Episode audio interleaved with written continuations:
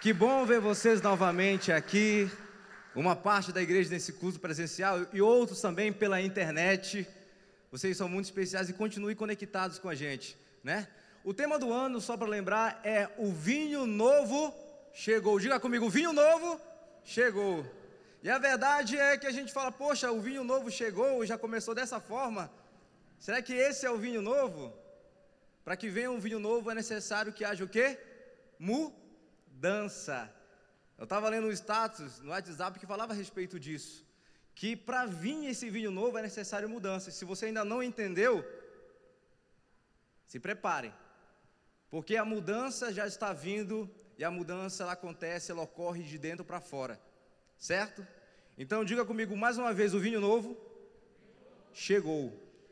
Certo? Você que está em casa nos assistindo, ainda dá tempo. Compartilhe com o máximo de pessoas que você quiser e puder, nos seus grupos, família, amigos, o link desse culto. E vamos aí, ouvir a palavra de Deus mais uma vez. De manhã foi sobrenatural, eu tenho certeza que Deus vai continuar falando nos nossos corações nesse período aqui da noite. E o tema do mês é oração. O que é oração? E todo mundo já fala falar com Deus. E o que é falar com Deus? é oração. Quero te fazer uma pergunta: você já falou com Deus hoje? Ou tem um tempinho que você não fala com Ele?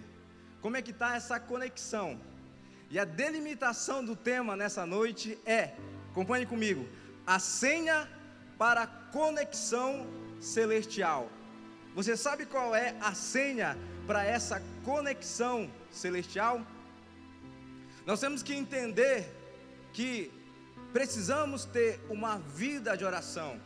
A partir do momento que nós entendemos que esse é o propósito, essa é a função da igreja, nós temos que nos entregar à oração, aquela oração perseverante. Temos que orar sem cessar, temos que orar no espírito, buscando a presença de Deus e também buscando entender.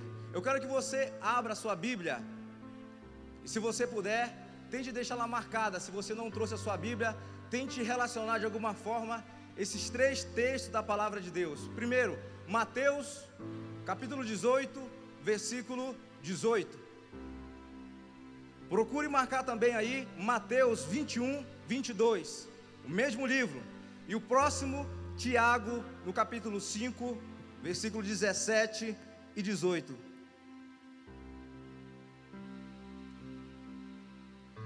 É um assunto bem extenso, dinâmico.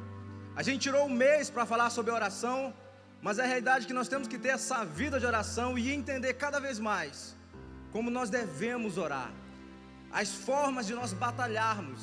É necessário que a gente entenda isso. Em Mateus, no capítulo 18, versículo 18, essa afirmação de Jesus é justamente para os discípulos. Cadê os discípulos de Jesus? Diga amém. E ele fala o seguinte: Eu afirmo a vocês essa verdade. O que ligares na terra será ligado no céu, e o que desligarem na terra será desligado no céu. A conexão começou, e essa conexão é uma conexão eterna. Nós precisamos entender que, por exemplo, eu tenho esse celular, esse smartphone, correto? Quantos sabem que a senha para desbloquear esse celular aqui? Quantos conhecem? A minha esposa conhece, tem algumas pessoas mais próximas que devem conhecer. Daqui a um tempo também o Jael já vai aprender. Mas a realidade é que esse celular aqui tem muitas funções. Mas para que você possa acessar essas funções e ter todos os aplicativos na sua mão e conhecer até mesmo alguns segredos, você precisa utilizar a senha. Então não é simplesmente ter o aparelho, eu entender que eu devo orar, eu orar, é necessário que eu seja mais profundo, que eu seja mais íntimo e que eu entenda que existe uma senha. E em Mateus 21, 22, fala o seguinte: tudo o que pedirem em oração, crendo, recebereis. Esse crer, no sentido etimológico da palavra, fala de ser persuadido a viver essas verdades de maneira indiscutível. Eu creio. Então, tudo que vocês pedirem em oração, crendo, de uma forma a ser persuadido totalmente por essa verdade. Você vai receber. Tiago, no capítulo 5, versículo 17 e 18, diz o seguinte: Elias era homem como eu, como você, sujeito às mesmas paixões, era falho. Mas o que aconteceu? E orando, pediu que não chovesse, e por três anos e seis meses não choveu. Orou outra vez, e o céu se abriu, desceu chuva sobre a terra. Elias orou de forma fervorosa. Elias era homem como eu, como você, mas ele sabia que se ele orasse, que se ele persistisse, apesar dos erros, das falhas, às vezes fala, não estou legal, hoje eu não vou orar, mas a realidade é que estando bem ou estando mal, nós devemos orar, nós temos que pedir oração, precisamos manter essa conexão. Palavra e oração é o feijão com arroz do cristão. Nós não podemos, de vez em quando a gente vai utilizar um, um, um, outra coisa, né? É, o que, que é? O que, que pode ser? Ah, hoje eu vou ler a palavra, eu vou orar e eu vou adorar. Eu vou ao monte, ah, eu vou ler a palavra, vou orar e vou caminhar pelo bosque. Eu vou ler, adorar e vou tocar um violão e eu vou utilizar mais a palavra e uma vida de oração, nós não devemos de forma nenhuma abrir mão. Quando estão me entendendo, diga amém. Lendo uma introdução e uma pequena ilustração para que a gente possa se conectar ainda mais. Uma pessoa que não ora é igual, igual um smartphone sem conexão com a internet. Uma pessoa que não lê a Bíblia é igual um smartphone que está com 5% da bateria e não tem carregador por perto nem em lugar nenhum. A oração e a palavra de Deus, como eu falei, é isso. Esse é o feijão com arroz de todo cristão. E Elias sabia muito bem disso. Ele era homem como nós, falhos, de desejo, mas ele orou fervorosamente. E os discípulos também eram sujeitos às mesmas paixões, mas eles entenderam. Eles sabiam que existia ali uma senha para conexão celestial e Jesus deixou bem claro para seus discípulos isso. E quando a gente orar e as coisas acontecer, é para ser normal. Quando a gente orar e o milagre acontecer, é para ser normal. Mas hoje, a gente fica muito espantado quando isso acontece. A gente ora e fala: Meu Deus, até a pessoa que orou nem sabia que ia acontecer. Rapaz, até eu estou assustado. Sabia que eu tinha fé para tudo isso. Eu não sei se vocês viram aquele vídeo daquele caminhoneiro que viralizou na internet. Que o caminhão dele pegou fogo. Quantos, quantos viram? Acho que mais de um milhão de visualização aí. Pegou fogo. E eu, é interessante. Quando eu não fui o primeiro a, a ver o vídeo, foi um colega meu. Ele falou assim: André, você já viu esse vídeo que está rolando na internet? Eu falei, ainda não. Eu falei, será que não é fake? Será que não é montagem? Então a gente sempre procura o quê? Uma desculpa. A gente sempre procura entender, ah, isso é natural. Ah, tinha uma pequena nuvem no tamanho da mão de um homem. A gente sempre não quer crer, acreditar 100%. Mas se você vê o vídeo desse caminhoneiro, quando o caminhão pegou fogo, ele ora: Deus, não faça que perca a minha carga. Eu não sei exatamente as palavras que ele usou, mas ele orou fervorosamente, ele chorava, e vários ângulos ali filmava aquele momento. Sabe o que é interessante? Que é isso, era para ser normal, mas viralizou. Era para ser assim mais uma vez, Deus mostrando o seu poder, a sua fidelidade. Mas muitas pessoas comentando, desacreditando do poder de Deus, do poder da oração quando a igreja se une, quando uma pessoa decide orar aos céus. Então, entenda, por que nós devemos orar? Tim Keller ele responde uma pergunta, mas não é bem como devemos orar. Por que nós devemos orar? Por que nós devemos orar? Porque nós assumimos a condição de filho. Nós sabemos que nós temos um pai e esse pai é bondoso, esse pai é gracioso, esse pai é misericordioso, ele quer abençoar os seus filhos. Cadê os filhos do Senhor aqui?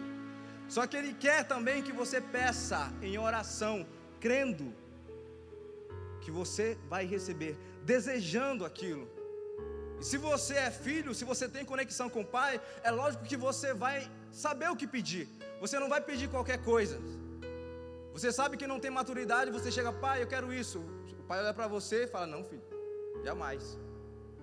Você não está conseguindo nem administrar o que eu te dei, para que você quer isso? Então o pai sabe o que você precisa, ele responde, nós vamos entender isso.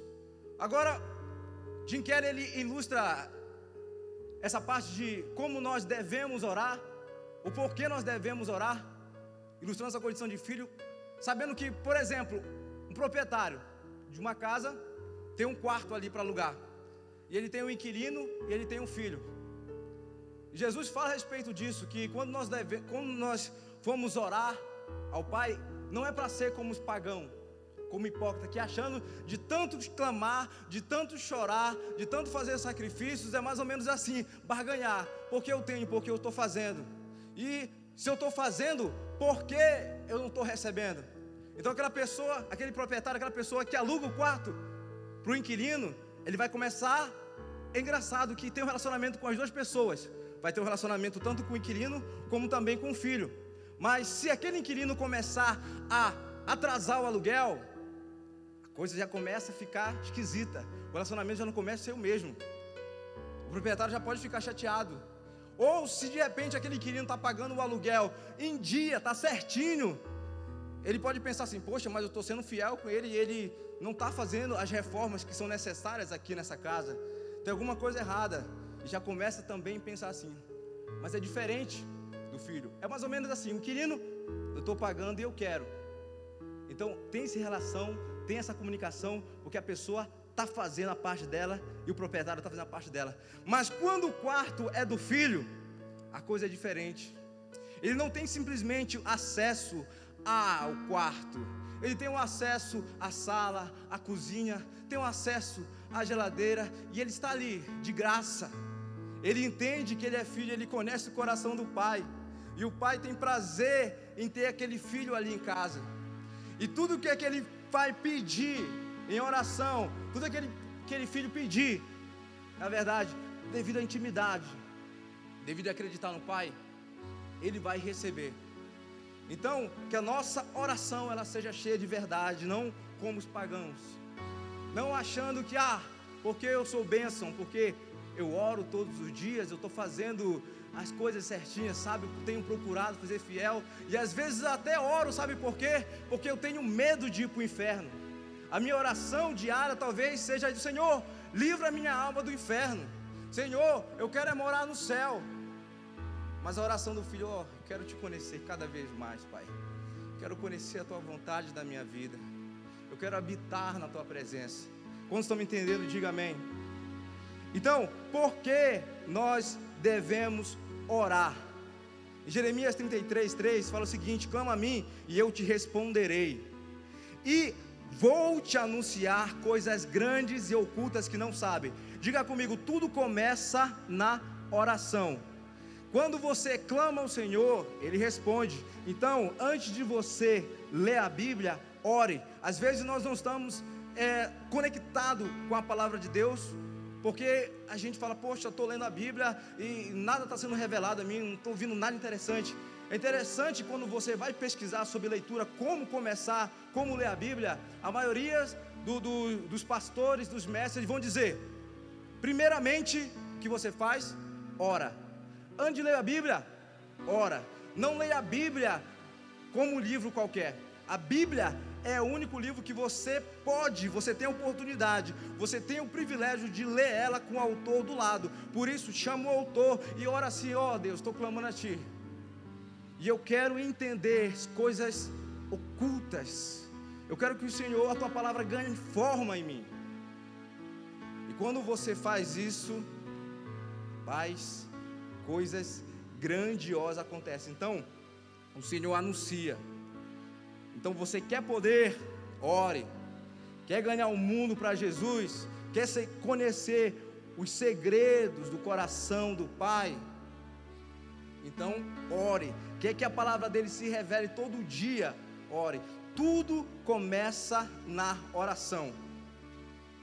Por que devemos orar? Assim como o trabalho dos alfaiates é fazer roupas e o trabalho dos sapateiros é remendar os sapatos, o trabalho do cristão é orar. Essa frase eu tirei lá do Douglas Gonçalves. E eu quero te perguntar: você está fazendo o seu trabalho? Porque essa é a nossa função. E geralmente aquelas pessoas que falam assim: ah, nós temos que parar de orar e nós temos que começar a agir. Geralmente as pessoas que falam não estão orando nada. Porque se a pessoa está em oração, os céus já começaram a agir. É necessário sim um esforço,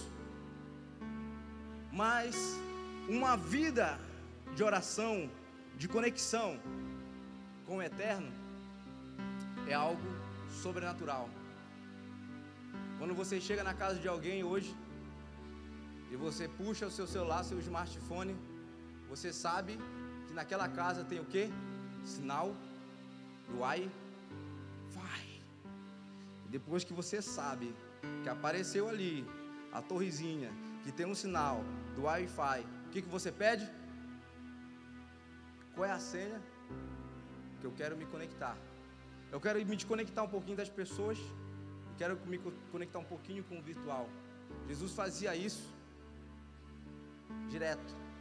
Jesus fazia isso diariamente. Jesus fazia isso a todo momento. Ele se desconectava das pessoas, dos seus discípulos e fala: Cara, tem uma conexão agora fenomenal. Eu não posso ficar muito com vocês aqui porque vocês não sabem como é bom estar conectado com o Pai. Mas seguindo aqui, porque nós devemos orar. Porque tudo começa da oração, porque é a nossa função, e também que quando nós oramos, Ele responde. Mas eu quero te deixar aqui.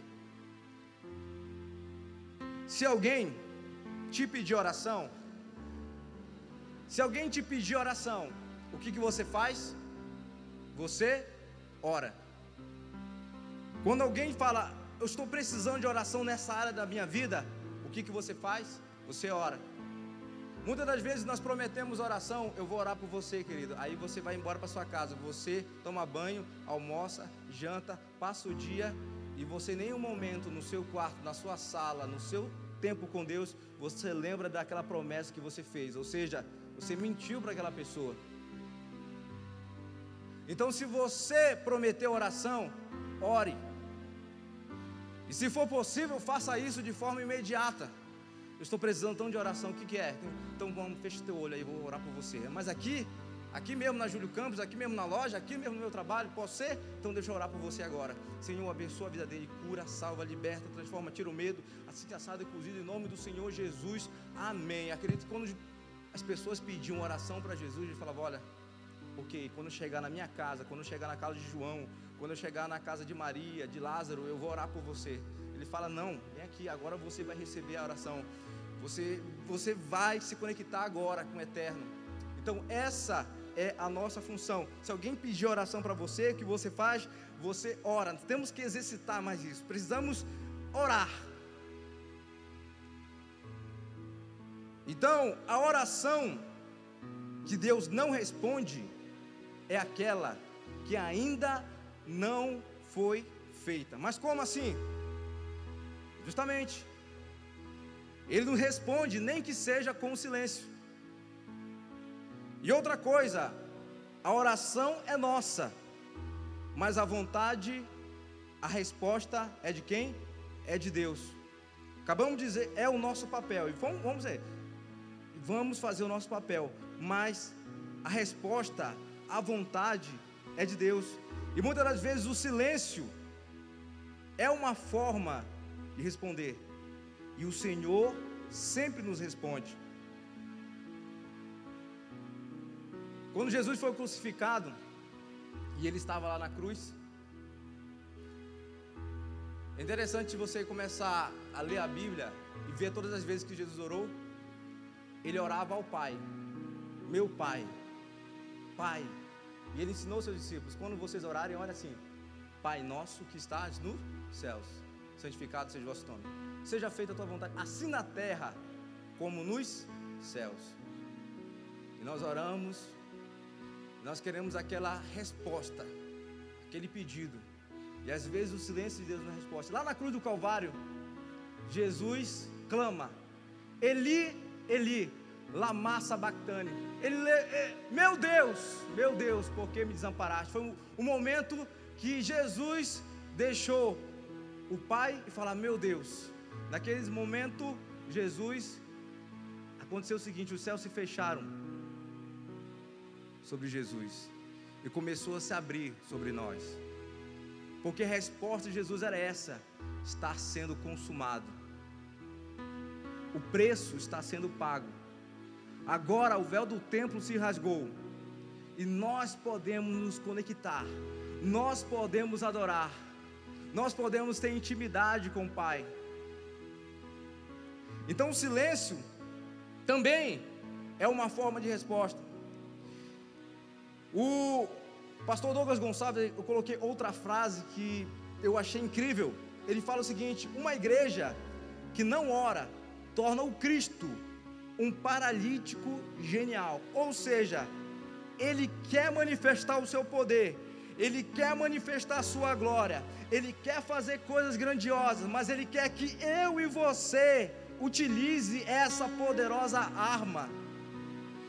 Mas nós temos ali e sabemos, não utilizamos. Por quê? É necessário nós entendermos que estamos em batalha.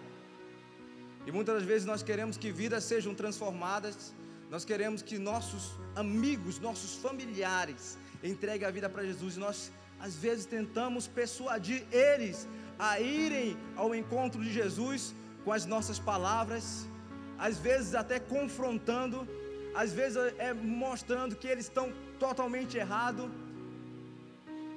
Mas às vezes nós esquecemos dessa arma que é silenciosa, mas ela tem um efeito poderoso que é a oração. E quem convence o homem do pecado, da justiça, que ele precisa endireitar os seus caminhos, é o Espírito Santo. E nós esquecemos dessa arma poderosa. E nós queremos fazer tudo isso na força do braço, entendendo que se um ovo ele quebra de fora para dentro, gera morte. Mas se um ovo ele quebra de dentro para fora, gera vida. Se você força para quebrar um ovo, o pinto não nasce, morreu. Mas se aquele pinto se esforça, ele passa por todos os processos e ele consegue quebrar a casca do ovo, ali é gerado vida. Então você precisa entender que é gerado também no mundo espiritual. A oração é de dentro para fora que Deus traz a transformação que nós precisamos, que a nossa família precisa que essa igreja precisa. Quem concorda comigo, diga amém. E dê uma forte salva de palmas ao Senhor. Mais forte.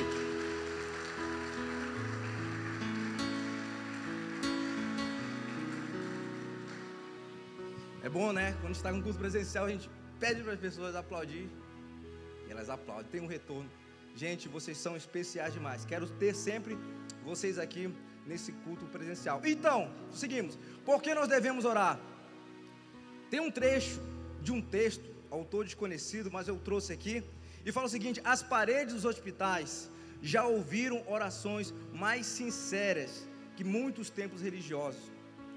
A sua oração, ela pode alcançar os desacreditados. Inclusive, esse vídeo que foi passado aí, o pessoal da mídia está de parabéns, um vídeo incrível, muito bom, o que aconteceu essa semana. E é esse é o papel, a função da igreja. Quem está lá precisando de oração, está clamando. Podemos dizer que não as paredes, mas os céus já ouviram orações mais verdadeiras vindo de hospitais do que de muitas igrejas. Porque só eles e Deus sabe o tanto que eles precisam daquela cura, que talvez homem nenhum pode entregar. Mas a igreja estava lá, orando, intercedendo, fazendo o seu papel. Então a sua oração pode alcançar muitas pessoas. Pode ser como aquele cobertor do tempo de frio para aquela pessoa. você está cobrindo ela de oração, e naquele momento de medo, de frieza, de dor, é a forma que o Espírito Santo vem e aquece. Porque devemos orar? A oração que tem que ser como café em nossas vidas.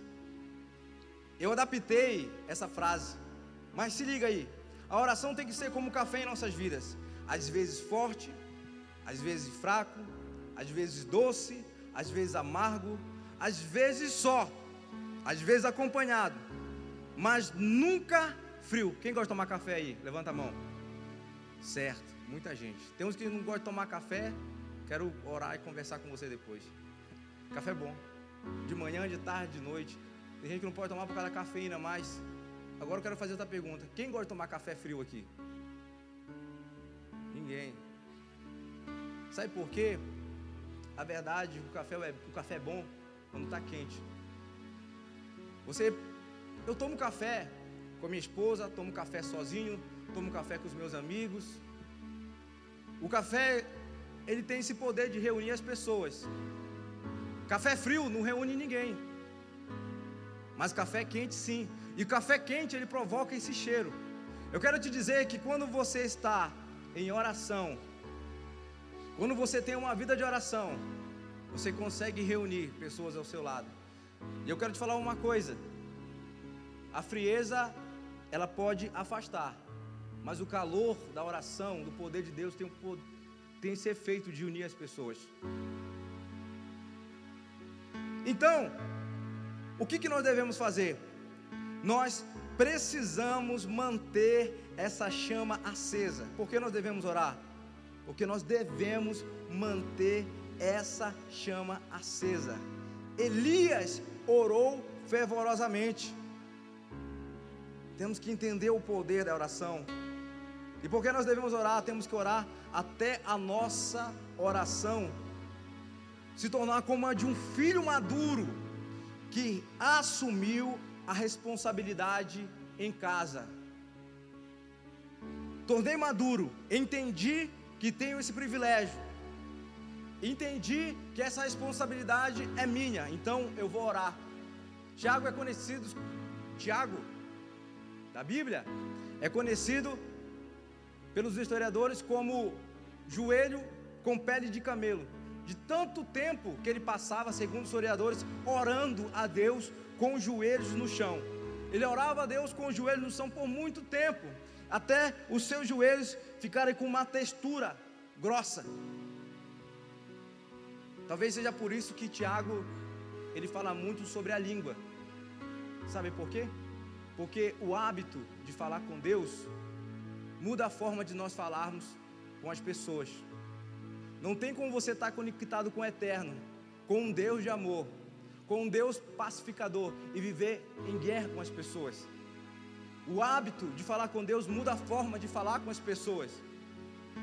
E quem ora, sabe quem ora. Quem lê Bíblia sabe quem lê a Bíblia. Quem vive em santidade sabe quem está em santidade.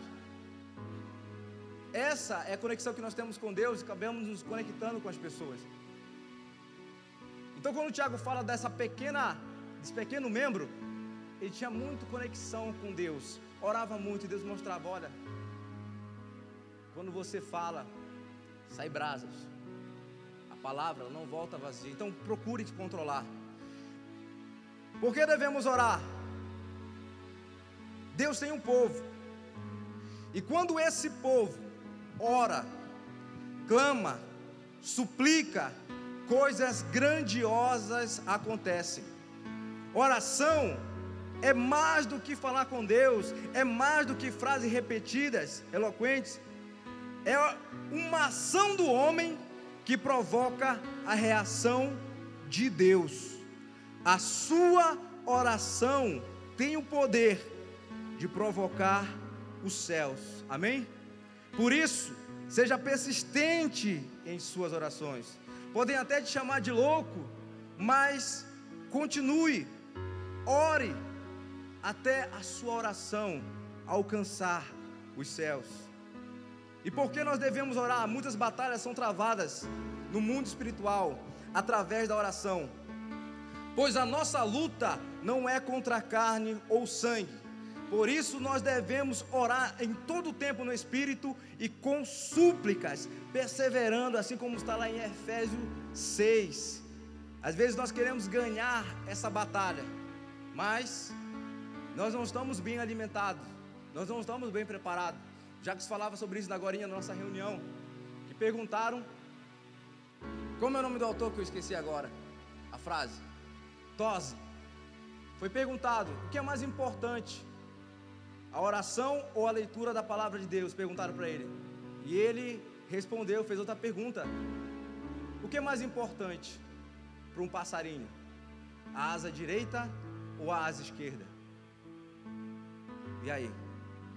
Ou seja, não tem como viver com esse sem esse feijão com arroz diariamente.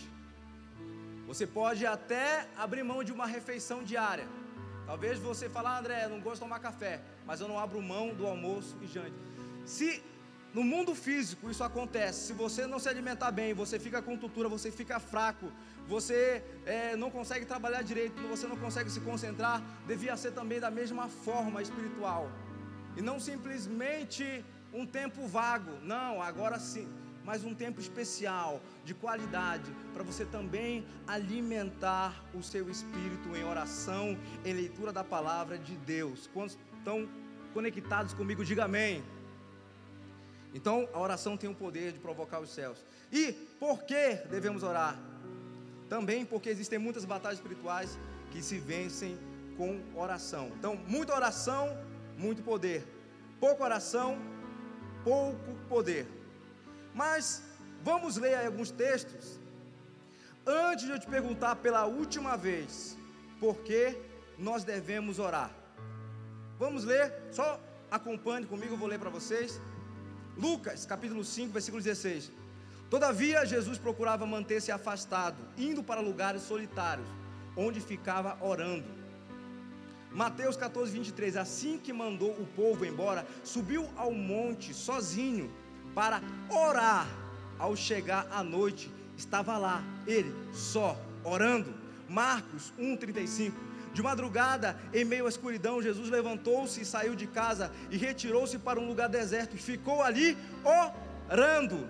Lucas 3:21. E ocorreu que quando todo o povo estava sendo batizado, da mesma maneira Jesus o foi. E no momento em que ele estava orando, o céu se abriu Lucas 6,12. E ocorreu que naquela ocasião que Jesus se retirou para o monte a fim de orar e atravessou toda a noite em oração com Deus. Lucas 9:28. Passado quase oito dias após o pronunciamento dessas palavras, Jesus tomou consigo Pedro, João e Tiago e subiu ao monte para orar.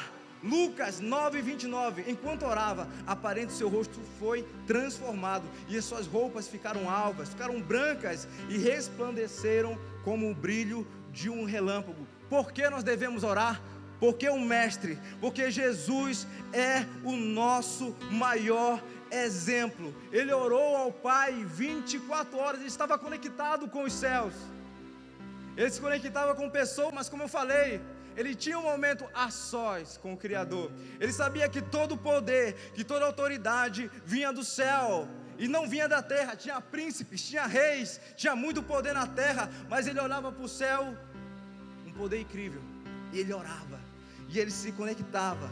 Então Jesus é o nosso maior exemplo. Por que nós devemos orar? Porque nós temos esse exemplo na palavra de Deus. E o maior exemplo não deixou de se conectar em nenhum momento com o Pai. Agora, para a gente concluir, quero perguntar para você qual o tema da mensagem mesmo. Talvez você falou, André, todo tempo falando sobre a senha, sobre conexão, e o tema é justamente isso: a senha para a conexão celestial. Qual será essa senha? Vamos ler, para finalizar. Segunda Crônicas, no capítulo 7, versículo 14, e João 14, 13, 14. Em 2 Crônicas, capítulo 7, versículo 14, diz o seguinte: Se o meu povo, que se chama pelo meu nome, se humilhar, orar e me buscar, e se converter dos seus maus caminhos, então eu ouvirei dos céus, perdoarei os seus pecados e sararei a sua terra. A senha está aí no meio. Se o meu povo que se chama pelo meu nome se humilhar. E quando nós lemos João no capítulo 3, versículo 14, versículo 13, nós entendemos Jesus falando diretamente aos seus discípulos, 13, 14 e 13. Tudo, na linguagem de hoje, tudo que pedirem em meu nome, eu farei a fim de que o Filho revele a natureza gloriosa do Pai. 14. Eu farei qualquer coisa que vocês me pedirem em meu nome. A senha é no nome de Jesus. Não é pelo seu poder, pela sua força, pela sua eloquência não é porque você sabe orar, não é porque você aprendeu frases repetidas, mas é pelo nome de Jesus. Os seus discípulos entenderam isso. E Pedro, quando estava na frente do templo com João, eles estavam em oração. E eles encontraram um paralítico ali de infância. Em Atos capítulo 3 fala sobre isso. E a palavra de Deus, não vamos lá, mas o paralítico olhou firmemente para Pedro, como se fosse assim: será que vai sair alguma esmola? Será que vai sair alguma coisa? Estou precisando. Mas Pedro sabia a senha. Pedro sabia a senha para a conexão celestial. E Pedro falou fervorosamente: Eu não tenho ouro, eu não tenho prata, mas o que eu tenho, eu te dou. Em nome do Senhor Jesus, levanta e anda. Quando você sabe a senha, tudo é diferente. Você sabe que deve orar, mas você não ora como um pagão, você ora como filho, como alguém que tem autoridade, que ora em nome do Senhor e as coisas acontecem. Porque a palavra de Deus diz: se você ligar na terra, você é meu discípulo, você entendeu? Se você ligar na terra, será ligado no céu. Se você desligar na terra, será desligado no céu. Eu quero que a minha vontade seja feita.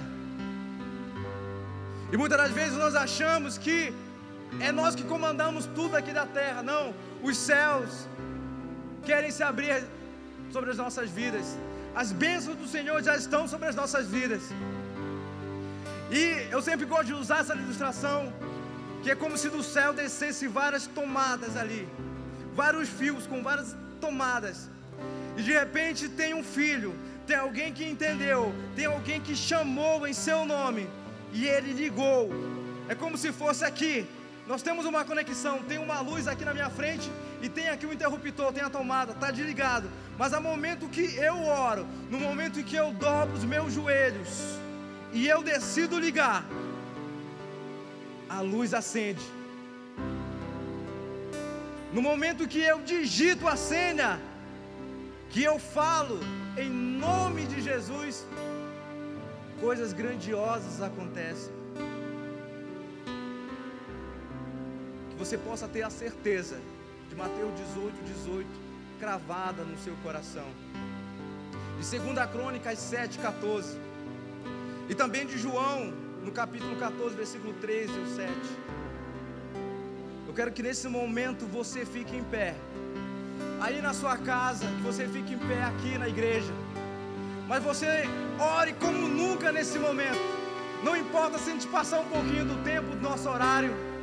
Eu quero que a gente saia daqui entendendo que as nossas orações, que se nós orarmos em nome do Senhor, no nome que está acima de todo nome, nós podemos provocar os céus e coisas grandiosas, milagres vão acontecer pelo poder que há no nome de Jesus. Ele te conhece. Eu quero convidar você que está em casa a orar de joelhos comigo. Se você pode também aqui, nessa casa, nessa igreja, você orar de joelhos. Ore incessantemente. O seu coração diante do Senhor. Que os seus joelhos também se dobrem na presença do Altíssimo. Porque nós sabemos, Senhor, que um dia todo joelho se dobrará e toda língua confessará que Jesus Cristo é o Senhor, para a glória de Deus Pai. Levante suas mãos e adore ao Seu Senhor. nome colocou Participe. acima de todo Oh, poder. No nome de Jesus, cadeias vão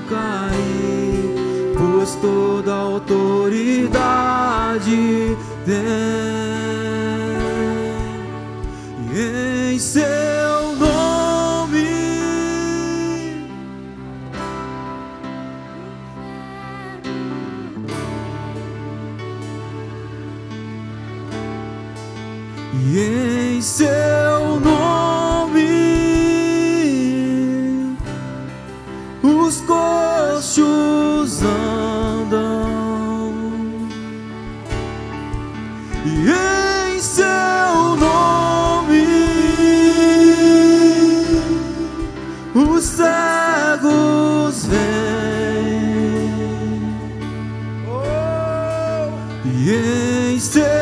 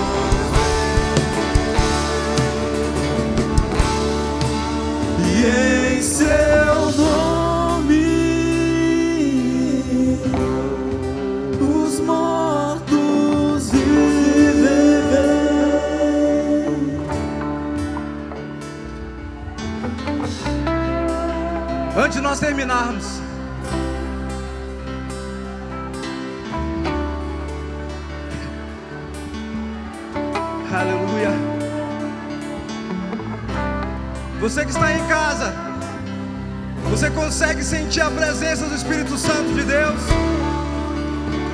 Você que está em casa, consegue sentir essa atmosfera de fé, de oração?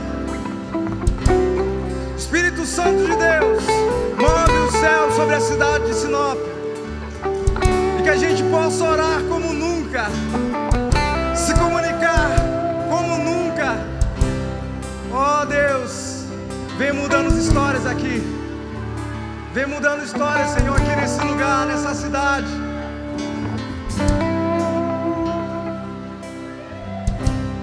Eu queria saber se aqui nesse lugar Existe alguém que quer confessar Jesus como seu único Senhor e Salvador? Se existe alguém aqui nesse lugar que ainda não entregou sua vida a Jesus ou quer reconciliar,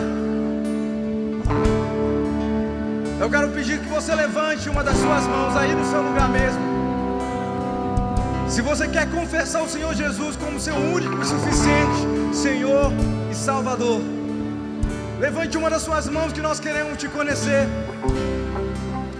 Se você está em casa e também quer entregar sua vida para Jesus, você entendeu que você precisa participar dessa família. Eu quero que você mande uma mensagem para a gente. Nós vamos te encontrar de alguma forma. Diga: Eu preciso de oração. Eu preciso me conectar não somente com pessoas, mas também com Deus. Faça isso, nós queremos te conhecer. Senhor Deus, eu oro, Pai, para que haja arrependimento aqui nesse lugar, para que haja arrependimento, Senhor, sobre a cidade de Sinop, e cada pessoa que está aqui e também está nos assistindo possa ser alcançada pelo Teu amor. É isso que eu te peço, Deus. Senhor Jesus, vem tomar conta de todo o nosso ser vem conduzir a nossa vida, a nossa forma de pensar, a nossa forma de agir. Queremos pensar para cima, queremos estar conectados mais em cima, para que nós possamos ter uma boa conexão também com as pessoas. Por isso nós te pedimos, Espírito Santo de Deus, vem encher os nossos corações. Aleluia. Você pode dar uma forte salva de palmas ao Senhor. Você pode fazer isso mais forte, porque Ele é digno de todo louvor, de toda adoração, de toda exaltação.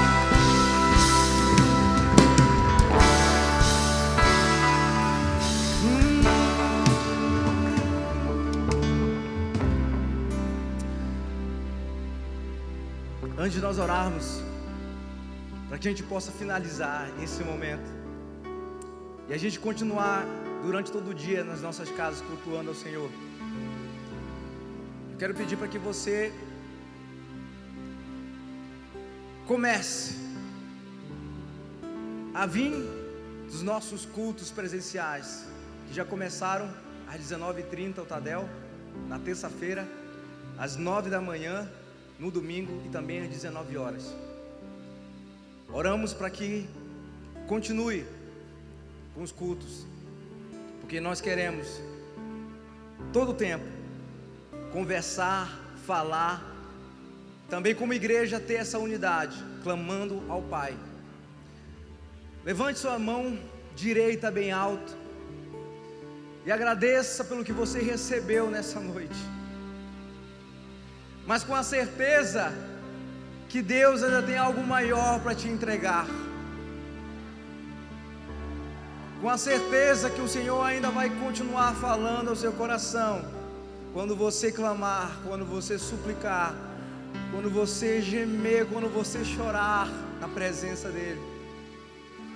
Continue com essa certeza, que você possa ter uma semana abençoada, que a sua vida possa ser cheia do Espírito Santo. Oramos, Senhor, a Ti, para que o Senhor venha abençoar cada família aqui representada. Te pedimos isso, Deus, Em nome do teu filho amado Jesus. Amém.